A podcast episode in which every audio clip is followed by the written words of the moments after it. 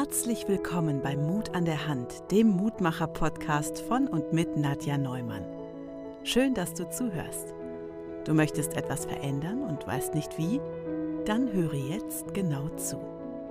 In diesem Podcast spricht Nadja mit interessanten Menschen, die genügend Mut an der Hand haben, ihr Leben zu verändern und außergewöhnliche Dinge zu tun. Du kannst das auch. Liebe Nadja, wer darf dir denn heute eine spannende Geschichte erzählen? Und heute habe ich die liebe Jana bei mir. Herzlich willkommen, Jana, bei mir im Podcast. Hallo, danke, dass ich da sein darf. Ähm, liebe Jana, erzähl doch mal, wer du bist, was du machst und wo du gerade bist oder wo du lebst, weil das finde ich ja sehr interessant. Genau, wahrscheinlich ist das auch das Spannendste. Ich lebe nämlich in äh, Windhoek in Namibia seit einigen Jahren und ähm, ja, ich äh, bin ähm, Klinikclown, Schauspielerin, Sprecherin und Autorin.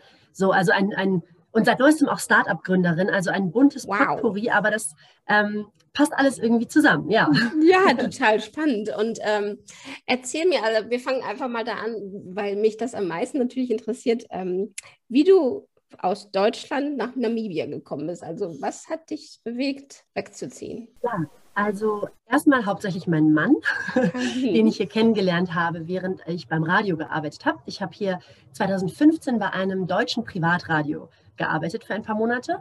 Und ähm, dann habe ich ihn halt kennengelernt und ja, wie das dann so ist, die Liebe ähm, findet immer einen Weg.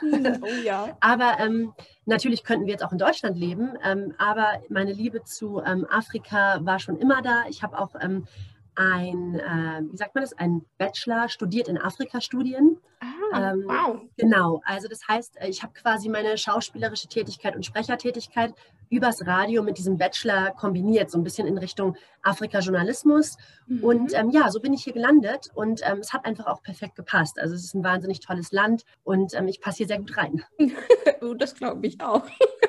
Und ich finde, du bist eine sehr mutige Frau auf jeden Fall für mich ähm, ich, und sehr inspirierend, ähm, was ich schon so gesehen habe. Ich habe ja noch nicht so viel von dir mitbekommen, aber das, was ich sehe, finde ich sehr mutig, weil äh, auch das loszulassen, was du in Deutschland aufgebaut hast und dann in Namibia zu machen, ist ja auch schon mal ein großer Schritt. Ähm, vielleicht gehen wir da einfach direkt zu, zu dem Mut. Ähm, wie ist, was ist dein Mut, äh, die Dinge anzugehen? Ähm, also du hast auf jeden Fall einen richtig guten Punkt angesprochen und ich glaube, so in Retrospektive ist es auch ein, ein Stück Optimismus und vielleicht auch Naivität, würden Pessimisten sagen. Mhm. Ähm, denn ich habe mir das auch erstmal einfacher vorgestellt, muss ja. ich ganz ehrlich sagen. Mhm. Ich habe dann auch ein bisschen hier ein paar Umwege gemacht, bis ich gesagt habe, okay, wenn ich hier bleiben will, dann muss ich die Sachen machen, die ich auch in Deutschland gemacht habe, koste es, was es wolle. Aber die Medienbranche hier ist wahnsinnig schlecht bezahlt. Also selten gibt es Leute, die das als ihren einzigen Job haben. Wow. Ähm, mhm. Vor allem in der Schauspielbranche. Und ähm, ich drehe auch gerade eine Sitcom. Und wenn ich die Bezahlung vergleiche mit Deutschland, also das ist ein Witz. Also es ist wirklich ein Hobby hier, obwohl das von Stars hier produziert ist und ähm, wahnsinnig professionell ist. Ähm, und die Lebenskosten, Haltungs Lebenshaltungskosten sind dennoch hoch. Mhm. Ähm, ich habe so, ja, ich habe im ersten Jahr, war ich total optimistisch, alles kennenlernen hier und da. Und dann kam erst dieser kleine Absturz, ein kleiner Dip, mhm. wo ich gemerkt habe, ah, okay, ah, das ist wirklich mühsam gerade. Ich war in Deutschland sehr gut vernetzt. Ähm, wir haben auch überlegt, dann nach Deutschland wieder zu gehen, wegen mhm. meinem Beruf, weil mein Mann könnte als, ähm, er ist Ingenieur, ähm, Chemical Engineer, er könnte eigentlich überall auf der Welt Arbeit finden, er spricht auch Deutsch, ähm, ja. Ähm, und es war dann aber so, dass ich glaube, ich habe einfach durchgehalten und das ist es manchmal. Mhm denke ich, was so wichtig ist, wenn man mutig ist. Ähm, auch wenn ich jetzt aus dem Startup-Bereich spreche, aus meiner Erfahrung, meiner neuesten, das alles ist temporär, auch bei negativen Gefühlen. Es geht immer weiter. Man muss nur irgendwann sich entscheiden und sagen, okay, entweder mache ich jetzt nochmal einen Turn oder einen Pivot oder ich, ich ändere nochmal meine Strategie. Mhm. Ähm, ich kann nicht immer darin verharren und hoffen, dass es besser wird, dann hat man schlechte Laune ähm, und dann ändert sich auch nichts. Ja, aber ich glaube, das ist der, der Hauptpunkt an Mut auch, wie man es schaffen kann dann. Mhm, ja. Super. Ja, und ja. was ist das für ein Startup, was du gegründet hast? Ähm, ja, das ist ein Audioguide für Namibia, GPS-gestützte App. Ähm, die Leuten über Monumente hier erzählt und äh, ja, auch über Kultur generell. Aber vor allem ist mir aufgefallen, dass ich ganz oft Leuten halt das Land gezeigt habe, Freunden, die uns besucht haben vor Corona. Ja. Und ähm, an vielen Monumenten sind nicht genug ähm, Schilder angebracht. Und auch vor allem über die Kolonialvergangenheit, wo ja Deutschland eine große Rolle spielt und eine große ja, ja. traurige Rolle spielt. Mhm. Ähm, Tourguides gibt es natürlich. Also es soll auch den Tourguides nicht die Arbeit wegnehmen. Es ist eher eine Kombination aus beidem, weil viele Tourguides sind auch oft, ähm, ich sag mal so, nicht schüchtern, aber die wollen den deutschen Touristen jetzt auch nicht den Urlaub versauen mit der harschen Realität, wie schlimm das war, was die Deutschen hier gemacht haben. Und es fällt dann leichter, das im Audioguide in kleinen, kurzen Clips zu verpacken. So. Mhm. Aber es soll natürlich auch die schönen Seiten von Namibia ähm, erklären. Super. Und wie kamst du drauf? Also, äh, weil du gemerkt hast, da ist eine Lücke, oder? Ja, ja. also ich denke, ähm, genau, das ist auch immer das Mutigsein, ist immer genau. die Augen offen halten für, ja. ähm, für Lücken und ähm, Möglichkeiten und Chancen. Und ähm, dass ich halt, wie ich schon gesagt habe, gemerkt habe, ich kann hier nicht nur von meinem Medienjob leben, mhm. aber ich wollte auch nicht nur alleine in meinem Studio als Sprecherin meine E-Learnings und Werbeclips für deutsche Kunden in Deutschland aufzeichnen, und habe halt gemerkt, okay, da ist auch ein Problem, was ich lösen kann. Ähm, und ich kann einfach noch was machen, was mein, jetzt mein, mein eigenes Business ist. Ähm, und ich arbeite nicht nur für andere. Ja, und so ist wow. es alles entstanden. Ja. Toll. Also du bist ja äh, ein sehr lösungsorientierter Mensch anscheinend. Ist das dir in die das Wiege? kommt von der Clownerie. genau. ja. Ähm, ich denke immer, das kennst du ja wahrscheinlich ja. auch, ähm, der Clown findet ja immer die Lösung. Also der liebt ja, ja das Problem erstmal. Genau. Weil ohne Problem keine Lösung. Und genau. Ähm, ich denke, dass ähm, das ist auch das große Geschenk der Clownerie, wovon jeder Mensch lernen kann. Ähm, auch wenn man jetzt nicht die Ambition hat, als Clown zu arbeiten oder denkt, man ist nicht lustig ähm, wie auch immer, jeder Mensch, gerade in der, wenn ich jetzt an die Corporate World denke, die in Businesses und Büros sitzen, macht mal einen Clownskurs. Ja, das ist großartig, total. was man lernen kann. Ja, ja. und verlernen kann. genau. Also ich fand das äh, ganz interessant in der Clownschule, wie viel man erstmal verlernen sollte, bevor man lernt wieder. Hast du recht. Und genau, gerade diese, man hat ja echt oft eingefahrene Dinge und dann erstmal was anders zu betrachten was die Kinder, wenn man mit Kindern spielt und für Kinder, ja automatisch machen. Die verwandeln ja eh alles. Mhm. Aber als Erwachsene, ähm, ich bin froh, dass ich so früh meine Clownsausbildung gemacht habe. Ich habe mhm. die mit ähm, 20 angefangen wow. und war damals, glaube ich, auch einer der jüngsten Klinik-Clowns in Deutschland. Wow. Ähm, ist jetzt zehn Jahre her, elf Jahre, genau. Als ich meinen Abschluss hatte, genau, war ich 21. Und ähm, da habe ich gemerkt, wie was für einen Vorsprung ich hatte gegenüber anderen in meinem Kurs, weil ich viel weniger verlernen musste, mhm. wie du schon gesagt hast. ja, ja, voll spannend, finde ich das. Und ähm, wie ist der Clown zu dir gekommen? Also wie kamst du darauf, dass du der Clown wirst? Also, ähm, also ich sag mal so, wenn ich, ich wusste immer, ich will Schauspielerin werden.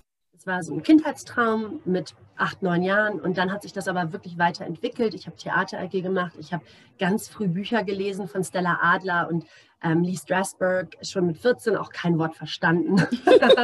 so, aber ich lese es. Ähm, genau, und ähm, es hat sich dann so entwickelt. Mit 16 dachte ich dann, ah, ich mache aber Regie, vielleicht ist das cooler, ich will Filme machen ähm, und meine eigenen Geschichten entwickeln. Und jetzt schreibe ich ja halt auch. Äh, mhm. Genau, aber ähm, dann bin ich doch wieder zum Schauspiel gekommen. Und ähm, auf der Schauspielschule war das so, dass ich dachte, oh Mann, sehr viele Leute, gut, man muss auch sagen, das Klischee stimmt teilweise, gerade bei jungen Schauspielstudenten und Stud Studentinnen. Ähm, Schauspielerinnen sind oft sehr von sich eingenommen. Und ich habe dann gedacht, ich will aber noch was Gutes mit meinem Job machen. So, was für Möglichkeiten habe ich? Okay, vielleicht Kindertheater, Theaterpädagogik. Ähm, und ich bin dann auf die Klinikclownerie einfach wirklich gestoßen, indem ich gesucht habe. Und ähm, habe dann auch meine Abschlussarbeit über die Arbeit von Clowns ohne Grenzen geschrieben erstmal. Ähm, und es war aber wiederum Pragmatik, wie du schon sagst, lösungsorientiert denken. Ähm, ich bin nicht die beste Sängerin. Ich bin auch gar keine gute Tänzerin. Und ähm, wie kann ich mich jetzt von der Masse abheben? Von diesen ganzen tollen Schauspielerinnen und Schauspielern, die alles so gut können. Und ich habe da diese Riesenlücke und denke mir, okay, da würde mich niemals jemand für nehmen. Aber ich habe dann gemerkt beim Tanzen, auch weil meine Dozenten immer sehr viel gelacht haben über mich, äh, weil ich so schlecht war. Schön. beim Tanzen. Dann hat ähm, mir mein einer Dozent gesagt, Jana, aber weißt du was? Ähm, der war nämlich auch Clown, ähm, schon früher auch in der DDR. Und dann hat er gesagt, hast du mal überlegt, Clownerie zum Lernen? Und ich so, Hä?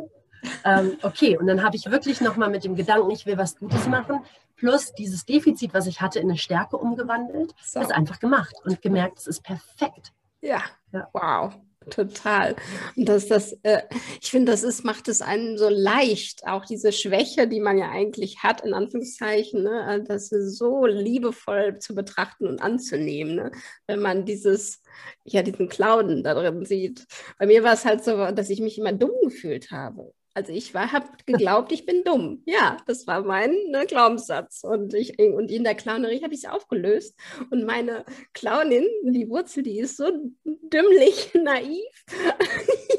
Sie versteht halt auch nicht alles, überhaupt nicht. Sie ist nicht die hellste Kerze auf der Torte.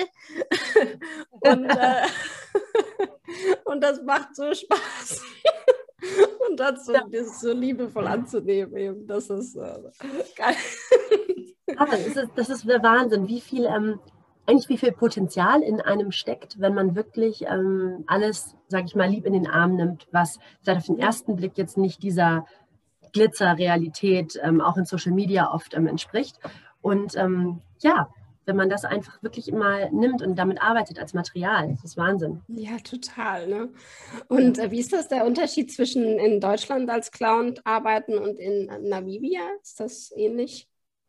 Ähm, es ist schon sehr anders. Also erstmal gibt es mhm. hier gar keine Clown, Clowns wirklich. Ähm, mhm. Also ich habe, es gibt so ein paar Party-Clowns, aber sehr, ähm, so wie wir das ja auch nicht machen, sehr viel Schminke im Gesicht, mhm. ähm, riesen Perücken, Masken, ähm, Karnevalskostüm mäßig. Mhm. mhm. Ähm, und äh, ja, die dann ein bisschen Balance knoten, aber eigentlich keine Clownsfigur haben. Und ähm, ich habe dann angefangen, halt eine Person hier zu trainieren, ähm, weil ich gesagt habe, ich brauche einen Clowns-Partner auch, mhm. ähm, was auch oft mit der Sprachbarriere zu tun hat. Weil gerade wenn ich jetzt dort spiele in ärmeren Vierteln, im Krankenhaus, ähm, im staatlichen Krankenhaus, da sind viele Kinder, die gar kein Englisch können, mhm. obwohl es die Nationalsprache ist. Ähm, und dann habe ich halt meinen Kollegen, der wunderbar viersprachig ist. ähm, und dann kann er halt auch auf Afrikaans oder Oshiwambo mit den Kindern super schnell interagieren. Und ähm, das ist dann gewachsen und wir haben jetzt noch zwei weitere männliche Clowns und ähm, ja, hoffentlich bald auch noch ein Mädel, weil ich bin jetzt ein bisschen die Einzige. Mhm. Das ist der erste Unterschied übrigens. In Deutschland, finde ich, ist ja die Klinikclownerie auch ein oft sehr frauenbehafteter Beruf. Mhm, da gibt es wenig Männer, ähm, was wiederum im Showbereich ja andersrum ist. Aber hier habe ich als Bewerber fast nur Jungs. Ähm, was aber ganz toll ist, weil es hier nämlich auch ähm, männliches Rollenbild dadurch gibt. Ähm, es gibt sehr wenig Männer oder Väter, die hier eine starke Persönlichkeit einnehmen, die mit den Kindern lesen und spielen, mhm. gerade in traditionelleren ähm, Familienkonzepten hier. Und das ist für die Kinder schon mal toll. Und dann auch noch ein Mann, der sich auch noch zum Deppen macht und eine weiße Frau. Wie lustig. Ja, ja also das ist natürlich auch so. Ähm, und da merke ich einerseits, also im Krankenhaus mussten wir uns echt unseren Weg reinbahnen. Und jetzt leider, obwohl die Corona-Situation hier sehr entspannt ist, dürfen wir im Moment dort auch noch nicht spielen. Mhm. Ähm, und es ist auch schwierig. Ähm, in Deutschland bekommt man ja eine Übergabe, geht in ein Zimmer, wo maximal vier Kinder vielleicht liegen. Das ist ja schon ein volles Zimmer. Mhm, ja. Hier sind zehn Kinder in einem Zimmer ähm, auch alle Altersgruppen irgendwie gemischt. Ähm, dann folgen die einem aber auch so, von einem Zimmer ins nächste. Das ist anstrengend, ja. Ja, den Krankenschwestern ist das teilweise halt auch egal, die haben andere Probleme. Mhm. Ähm, und ähm, es ist für uns äh, schwierig, wirklich zu sagen, jetzt wartet mal vor der Tür. Also wir spielen wirklich viel auf den Gängen. Ähm, dann haben wir wirklich am Ende so eine Traube von Kindern hinter uns, wo wir uns einfach echt immer darauf verlassen müssen, obwohl wir eine Übergabe machen, dass die Kinder das Zimmer bitte verlassen dürfen und mhm. äh, ja, dass es äh, möglich ist, dass wir da niemanden gefährden. Also das ist mein, sage ich mal, mein größter Punkt, der auch problematisch anders ist. Mhm. Und ähm, jetzt nicht nur im Krankenhaus, wenn wir halt ähm, in den Townships spielen, dann spielen wir nicht nur für 50 Kinder, sondern auf einmal, ohne Witz, stehen da 600 Kinder, die und die wollen einen Teil von dir haben manchmal. Mhm. Also es ist wirklich so, die wollen nicht deine Requisiten klauen, die wollen dich und dich. die wollen dich anfassen. Und ähm, mhm.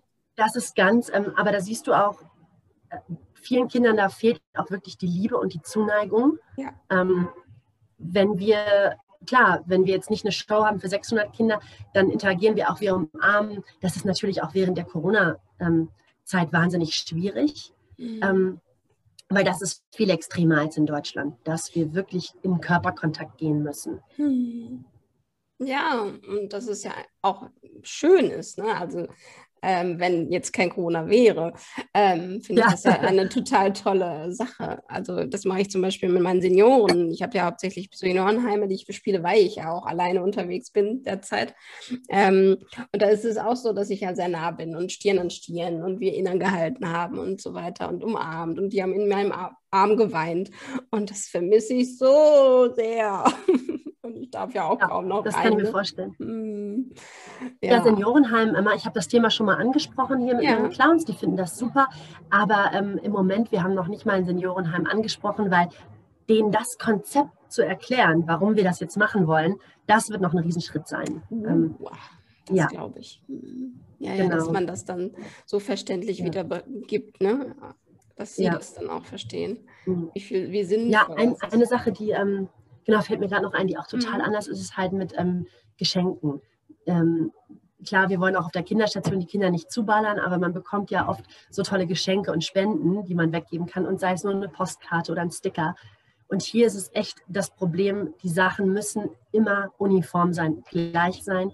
Ähm, ja, klar. Auch bei Ballons, mhm. wenn wir nur einen Ballon rausholen, dann kann ich dir garantieren, dass wir die nächsten 45 Minuten damit beschäftigt sind, nur Ballons ja, ja, zu machen. Noten.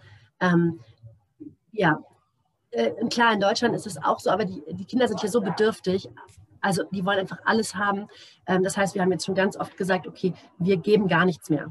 Mhm. Weil, es, weil es nicht geht. Wir geben vielleicht eine Box ab bei den Schwestern, die sie dann nach dem Blutabnehmen äh, nutzen können zum Beispiel oder äh, wenn irgendeine Behandlung ist. Aber wir können als Clowns eigentlich, es ist sehr schwierig, überhaupt etwas dazulassen, so gerne man das würde. Mhm. Genau. Außer ja. wir, also wir hatten eine Weihnachtsaktion, da haben wir wirklich ähm, 85 gleiche Päckchen gepackt für alle Kinder, wow. die auf der, der Station waren. Komplett identisch und gesagt, okay, so. Und ja. Ja, ja, gut, aber das geht dann mal, ne? Das kannst du genau. halt nicht jedes Mal machen. Ja, genau. oh Gott, das wäre ja. ja. viel zu viel Zeit, die man damit äh, ja, hat, dass man immer Päckchen packt und so weiter. Ne? Und auch das Spiel. Ich finde, das ist ja dann so schade, dass das Spiel dann verloren geht, wenn man verteilt. Ne? Das ist es ja. Also spannend. Und ähm, wie, war, wie war das dann? Also du bist nach der, äh, als in Deutschland war, gelebt hast, hast du äh, die Schauspielschule gemacht, den Clown gefunden und was hast du dann noch zusätzlich gemacht? Also ich bin dann nach der Schauspielausbildung in Berlin ähm, und der Clownsausbildung in Hannover, bin ich dann nach Köln gezogen mhm. und habe mich direkt bei den Kölner Klinik-Clowns beworben und wurde auch direkt genommen, ähm, was echt mhm. toll war. Da hatte ich sehr viel Glück. Dank auch eines lieben Kollegen, der hat sich sehr für mich eingesetzt, ähm, weil viele gesagt haben, ja, die ist ja viel zu jung, um das zu machen. So, ne? Ähm, mhm. Weil klar, das, du kennst es wahrscheinlich auch, äh, man braucht eine gewisse Lebenserfahrung und gerade im Seniorenbereich mhm ist es erfrischend, jung zu sein, aber manchmal ist es auch schwierig, so, ja, wenn stimmt. ich zurückblicke. Ähm, und jetzt auch, wo ich Mutter bin, ich meine, davor ähm, hatte ich auch keine Kinder, da fiel es mir auch viel leichter, ähm, auch ins Krankenhaus zu gehen und das alles auch auszuhalten mhm. oh, ähm, ja. und zu verarbeiten. Mhm. Weil wenn man Kinder hat, oh, da hat sich nochmal in mir auch was verändert, wo ich auch mal jetzt neu lernen musste. Das glaube ich. Ähm, Genau, und dann war ich da. Ich habe dann irgendwann auch den ersten Vorsitz der Klinik Clowns gemacht. Ähm, das war so mein, mein Hauptjob, das war echt toll. Und habe nebenbei aber alles gespielt. Ähm, Comedy, ähm, Walk-Acts, Krimi-Dinner, gedreht, tolle Sachen gemacht. Also wirklich wow. querbeet durchs ganze Business so ein bisschen. und dann Radio und Voice-Overs und ja, und genau, bis ich dann halt hierher gekommen bin. Und jetzt ist so mein, mein Day-Job oder mein Brotjob, sage ich immer, sind mhm. die Voice-Overs, Sprachaufnahmen. Mhm. Und ähm, dann habe ich halt die Fun Factory mit den Klinik Clowns, mein Startup, was ich aufbaue, was noch kein Geld einbringt. ja, aber ähm, immerhin genau. schon mal angefangen. Ja, und ne? jetzt, genau, und jetzt gerade auch das Glück, dass ich jetzt hier reingekommen bin in die Szene, ähm, dass ich äh, eine tolle Rolle in der Sitcom habe. Ähm, aber ja, es ist auch Glück, weil die Rollenprofile für mich als äh, Deutsche, so, obwohl es deutschsprachige Menschen in Namibia gibt, ähm, sind natürlich auch klein. Ja, dann gibt es halt, ich. ja, das mhm. ist ähm, auch anders. Und ja, aber jetzt habe ich das und jetzt bin ich richtig angekommen. Ja, toll. Und wie lange geht dieses Sitcom? Also wie viele Folgen, weißt du das? Also ich bin jetzt in sechs von zwölf Folgen in der ersten Staffel dabei. Mhm. Und ähm, dann hoffentlich gibt es eine zweite Staffel. Also darauf hoffen alle. Es soll auch auf Netflix laufen und ähm, ah, natürlich im namibischen toll. Fernsehen. Ja, so ein kleiner Traum, der echt in Erfüllung geht. Oh, ähm, genau, also lass uns mal alle abwarten. Aber ich bin sehr optimistisch, weil ähm, echt hochkarätiger Cast, sehr talentierte Kollegen und Kolleginnen. Und ähm, die ist auch super gut geschrieben. Also ja, hoffen Toll. wir mal. Und Autorin hast du auch gesagt, bist du. Wie kamst du zu dem? Was schreibst du? Also ich habe in Deutschland für verschiedene Comedy-Formate, Sketch-Comedy, zum Beispiel Knallerfrauen, ähm, dann gab es nochmal auf Vox eine, ja genau. Ähm, ich bin eigentlich auch über die, ähm, die Comedy da reingekommen. Äh, ich habe dann so eine Masterclass gewonnen beim Grimme-Institut. Ich hatte mich da mal beworben, während ich auch beim Radio war und ein paar lustige Radiosachen geschrieben hatte.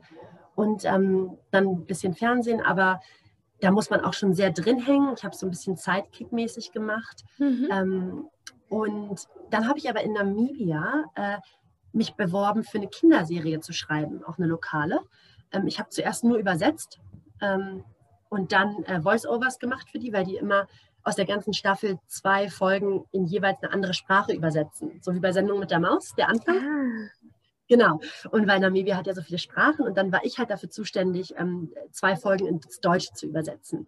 Und dann hatten die gesucht. Ähm, das ist eine wahnsinnig tolle Serie, die auch von UNICEF unterstützt wird, die ähm, sehr viele tolle Werte und Inhalte vermittelt. Warte mal, ich glaube. Nee, ich dachte gerade, ein Krankenwagen fährt vorbei. Ja. Hörst du das? ja, ja ich habe es gehört, aber ist nicht schlimm. Ja, ja genau. Ähm, genau. Also ja, für diese Kinderserie, die von UNICEF unterstützt wird, ähm, mhm. schreibe ich jetzt halt richtig als feste Autorin mit und es ist auch ein großes Geschenk, da die Inhalte auch aufzubereiten. Wow, toll. Voll spannend, ne? Also, und wie ist das für dich? Also, das würde mich jetzt interessieren, weil das, äh, das hört sich ja so an, an, an Anführungszeichen, also dass es so zu dir fließt, ne? Ähm, vertraust du total ins Leben und in dich selbst? Oder wie ist das? Was ist deine Magie dahinter? Das ist eine super gute Frage, weil ich habe ähm, Anfang dieses Jahres das erste Mal, nachdem ich dann gesagt habe, also ich habe kurz in der Schule hier unterrichtet und gemerkt, das gefällt mir gar nicht. Es war so schrecklich. Ähm, bevor ich dann mein Startup gegründet habe und wirklich wieder in die Voice-Overs gegangen bin. Und dann habe ich erstmal Angst gehabt, muss ich sagen. Aber dann hat auch mein Mann gesagt, komm, wir sind ein Team und wenn es jetzt erstmal nicht läuft, wir können auf jeden Fall überleben. Das ist ja, ja. auch das Glück, da ja. einen Partner zu haben.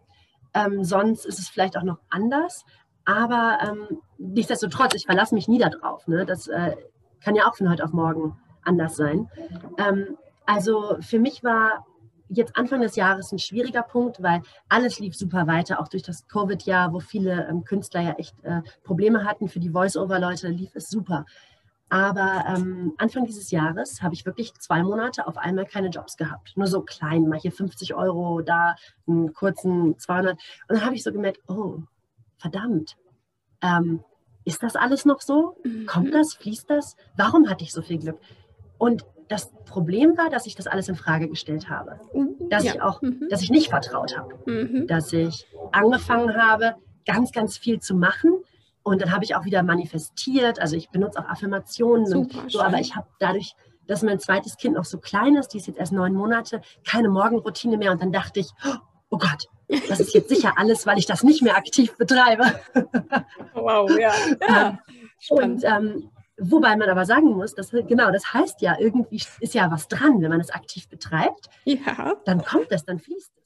Aber ich muss sagen, das Schlimmste ist, wenn man den Fluss in Frage stellt, dann fließt er nämlich nicht mehr. Mhm. Ähm, und Angst. Ganz viel, aus Angst auch ganz viel dann zu machen und ganz viel anzutippen, aber den Fokus dann dadurch total zu verlieren.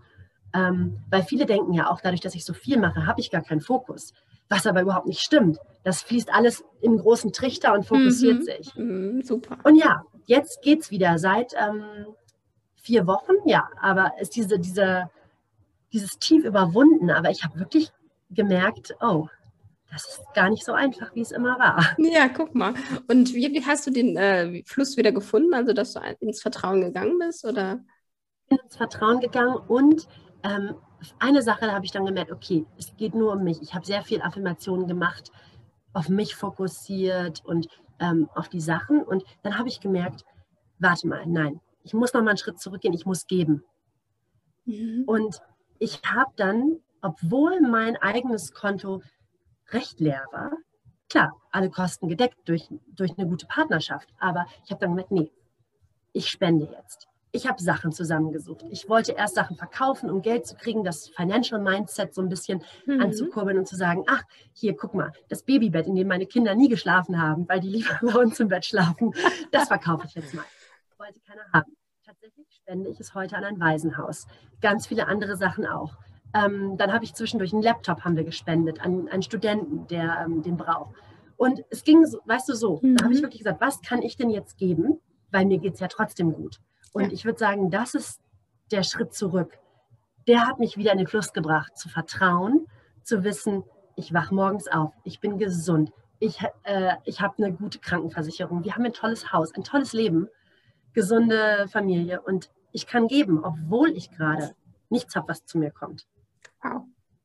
Das ja. ist so toll, das ist so schön. So ja, aber das ist so romantisch, romantisch. also ich finde das total Aber schön. ich kann nur sagen, ich kann wirklich nur sagen, das ist, ähm, aber es ist wahnsinnig, wie das wieder mich in den Fluss gebracht hat, ins mhm. Vertrauen, in, in das zu geben, Service. Ja, ja auf jeden Fall. Und ähm, das ist wirklich, dass, ähm, dass sich jeder auf jeden Fall von dir inspirieren kann, also das mitnehmen kann, weil ich glaube, dass das viele vergessen, ne? dass das immer dieses Nehmen, Nehmen, Nehmen, Nehmen. Und ja, wir dürfen auch nehmen, natürlich, aber genau wie du schon sagst, dass dieses Geben und das erfüllt uns ja auch mit Liebe und Freude. Ne? Und dieses Gefühl von Liebe und Dankbarkeit und Freude ist ja viel, viel stärker als alles andere. Ne? Ja. Ja. Ja, und dass es so spannend ist, dass das, wenn man sich mal reflektiert, äh, warum jetzt gerade es nicht so ist, wie es man, wie man es ja eigentlich geplant hat, und dann zu erkennen, okay, wenn ich nur diesen Schritt zurück mache und ins Geben gehe und dass es dann fließt und so, ist so großartig. Das wirst du wahrscheinlich auch kennen. Das ist mir auch durch die ähm, Klinikclownerie nochmal aufgefallen. Witzigerweise erst, als ich kurzzeitig aufgehört hatte zu spielen, als mhm. ich nach Namibia gezogen bin, mein Kind hatte. Ähm, habe ich dann über ein Jahr gar nicht Clown gespielt. Und davor aber, warte mal, das war dann ja, habe ich sechs Jahre, jede Woche ungefähr dreimal gespielt, ähm, mehrere Stunden. Und dann fällt, fiel mir erstmal auf, da gebe ich ja auch was bei. Und ähm, das nicht mehr zu haben, war wahnsinnig schwierig. Da bin ich ein anderer Mensch geworden.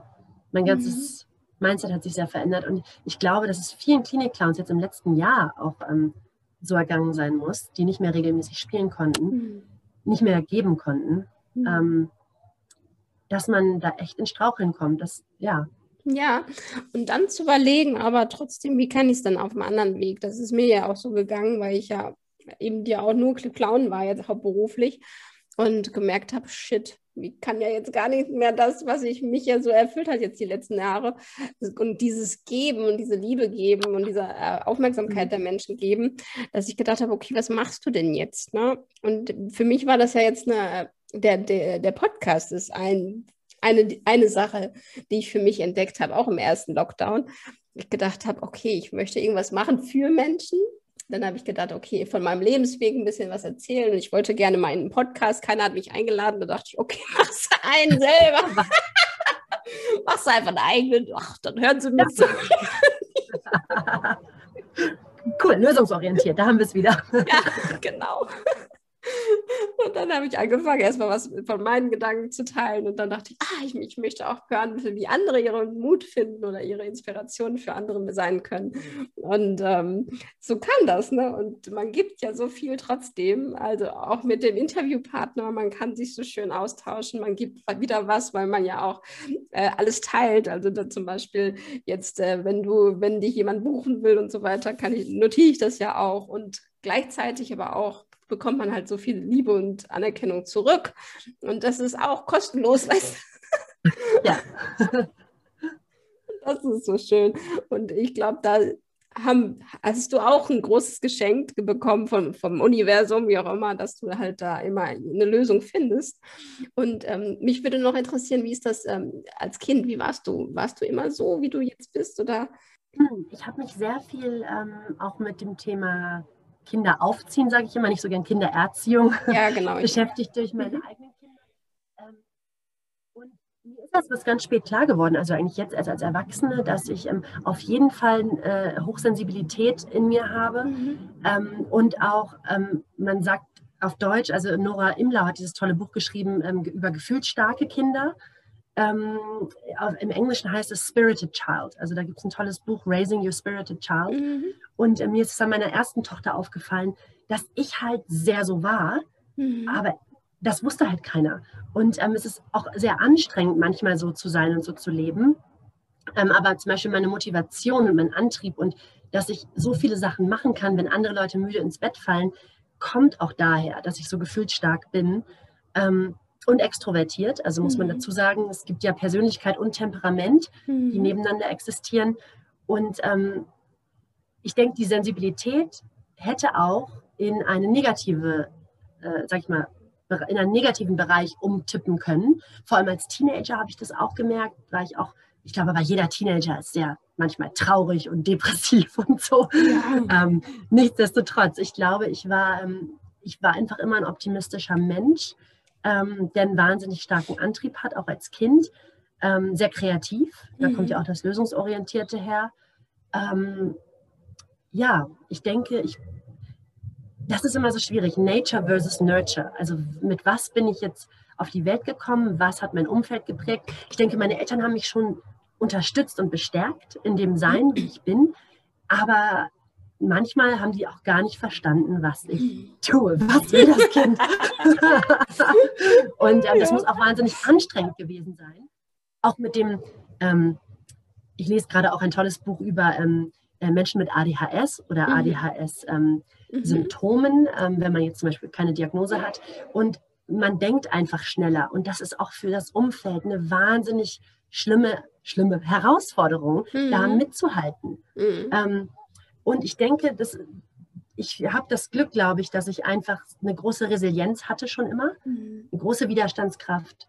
Ähm, weil sonst hätte ich das, glaube ich, nicht ausgehalten, dass mich so viele Leute immer nicht verstehen können. Ja. ja auf jeden Fall. Ja. Aber dich, klar, das Umfeld. Ja, ja, nee, sorry. Ja, nee, ich, die, ähm, ich finde das interessant, dass man dann Schauspieler wird, weißt du? Äh, weil, oder Clown ja. wird. Weil du ja dann auf anderen Wegen in andere Rollen schlüpfen kannst und da dich ausdrücken kannst und verstanden werden kannst. Ne? Also da wirst du ja verstanden. Und ja, ich glaube, und Janet, ja, ich habe wirklich genau darüber nachgedacht in den letzten Monaten. Ähm, ich glaube, ich bin nur deshalb Schauspielerin geworden. Mhm. also das ist aber interessant, wenn dir das erst dann klar wird. Ja. Und es ist natürlich auch was, was ich wahnsinnig gut kann. Ich kann es aber nur so gut, weil ich die Motivation hatte, schon seit ich klein war. Ich muss mich anpassen, weil ich passe ja sonst nicht rein. Mhm. Ich kann wahnsinnig schnell mich an meine Gegenüber anpassen. Und mhm. ähm, was nicht heißt, ich bin nicht authentisch. Im Gegenteil, ich äh, bin ein wahnsinnig durchlässiger, authentischer Mensch. Aber ich glaube, das war meine Motivation, Schauspielerin zu werden. Und das zu realisieren, hat mir auch geholfen, mich jetzt dem Startup zu widmen, weil ich dachte oft, ähm, ich mache jetzt was anderes, weil ich hier nicht so die Schauspielerei ausüben kann oder gar nicht mal so geplatzter Traum. Ich konnte gut davon leben in Deutschland. Aber das war für mich ein Knackpunkt, wo ich nochmal mein Mindset bearbeiten musste mhm. und sagen musste, mache ich das Startup jetzt? Weil klar, es ist eine Passion, das ist toll, aber ich könnte ja auch einfach einen Blog schreiben, weißt du, über eine Media. Ja, klar. Oder eine Website machen und die App auf eigene Kosten programmieren, ohne äh, Einkommen daraus irgendwann zu generieren. Und dann wurde mir klar, ja, warte mal, das ist, der Schauspieltraum kam so zustande. Und es kann beides nebeneinander existieren, weil es ist eine, große, ein großes Geschenk, dass ich so aufgewachsen bin. Ja. Auf jeden Fall. Auf jeden Fall. Und eben, dass du so kreativ bist und so viele Dinge gleichzeitig kannst. Ne? Also das ist, manche müssen halt, manche Menschentypen, die müssen sich halt auf eine Sache fokussieren und können nur so gut werden, aber du hast ja das Talent und kannst dich halt in verschiedenen Facetten ausleben und das ist ja wunderschön. Und auch diesen Clown oder diese Schauspielerei und sich zu erlauben, halt andere Rollen zu sein, das hilft ja auch einem. Ich finde zum Beispiel, ich weiß nicht, wie, wie heißt nochmal deine Clownin? Meine Clownin heißt Prinzessin Banana. Ja, süß, süß. Und die, ist ja wahrscheinlich auch immer da. Also, ne, wenn du mal irgendwelche Krisen hast, sozusagen, kann man ja auch die mal fragen. Ne? Also, bei mir ist es ja auch manchmal, dass ich dann denke, oh, was würde Wurzel denn jetzt machen? Und das ist so schön. Toll, ja. Auch ja, dieses alter Ego. Und das ist auch ähm, interessant, wenn man auch so zurückguckt. Ich denke, ja, Prinzessin Banana war auch schon immer da. Mhm. Und die hat auch wahrscheinlich mein inneres Kind und mein früheres Ich auch an die Hand genommen ja. als ich sie noch gar nicht kannte. Ja. Oh Gott, da werde ich gerade total oh emotional. Ja, ich auch. ja. Oh Gott. Oh, wow. Oh, gerade die Tränen in den Augen, weil das ist wirklich ja. eine Sache. Ja, und das ist ein Geschenk. Und ich denke, wir als Clowns wissen das. Und das ist eine Botschaft, die möchte ich jedem Kind, jedem aufwachsenden Menschen mitgeben und auch jedem Menschen, der vielleicht jetzt erst entdeckt, dass sein inneres Kind mal verwundet wurde. Mhm. Ähm, dass da immer eigentlich jemand war. Wir müssen den nur entdecken. Und ich bin so dankbar, dass ich die Clownerie so früh in mein, meinem Leben entdeckt habe. Wow, ja. Wundervoll. Und das jetzt realisiere. Oh, wow. Super schön. Oh Gott, ey, danke, dass du das mit uns teilst, diese Emotionen auch. Ähm, ich fühle sie auch, also ich muss ja direkt mit weinen. Also, uh, ja, ja. Ja, weil das ist, ich, das ist so toll, ne, dass man das, dass man so auch jetzt immer wieder Erkenntnisse gewinnt, wenn man mal darüber spricht auf anderen Ebenen. Ne? Also das ist so wundervoll. Und ähm, ja, und das ist, wie du schon sagst, dass das das innere Kind ist. Und ich merke das ja auch immer wieder bei Wurzel ist es ja auch so, dass es mein inneres Kind ist, was gelebt werden darf. Ne? Also wir haben das Geschenk des Clowns, dass wir es leben dürfen. Aber da, ich glaube auch, dass wir uns erlauben dürfen, auch wenn wir keine Clowns sind und die roten Nase und Geld verdienen und so weiter, ähm, dass das Kind gelebt werden darf, ne? auf anderen Ebenen. Also dass wir uns erlauben dürfen, zu schaukeln zu gehen, wenn wir merken, okay, irgendwie will ich schaukeln, obwohl man erwachsen ist und solche Sachen, oder eben, dass man im Dreck wühlen will, weil man eben das innere Kind bitte leben, ausleben lassen, weil das will ja nur gesehen werden, ne? Genau. Ja. Ja, genau. Wow. Unglaublich, oder? Ja, ich finde es ich so schön, ähm, wenn ich jetzt mal nachdenke, dass sich das jetzt Leute anhören. Hallo ihr da draußen, wirklich. Ähm, überlegt mal, ob ihr nicht euer inneres Kind freilegen könnt, in welcher Form auch immer. Ja, also wenn, wenn wir dadurch schon den, den einen oder anderen inspiriert haben, dann äh, bedeutet mir das wahnsinnig viel. Auf jeden Fall. Mir auch. So, so ja. sehr. Weil das ein großes Geschenk ist. und das darf jeder sehen und auch erleben. Und ähm, ja, ich glaube, wenn ganz viele innere Kinder so auf der Welt wären, dann wäre wär gar nicht so viel Krise da draußen. das ist was Wahres.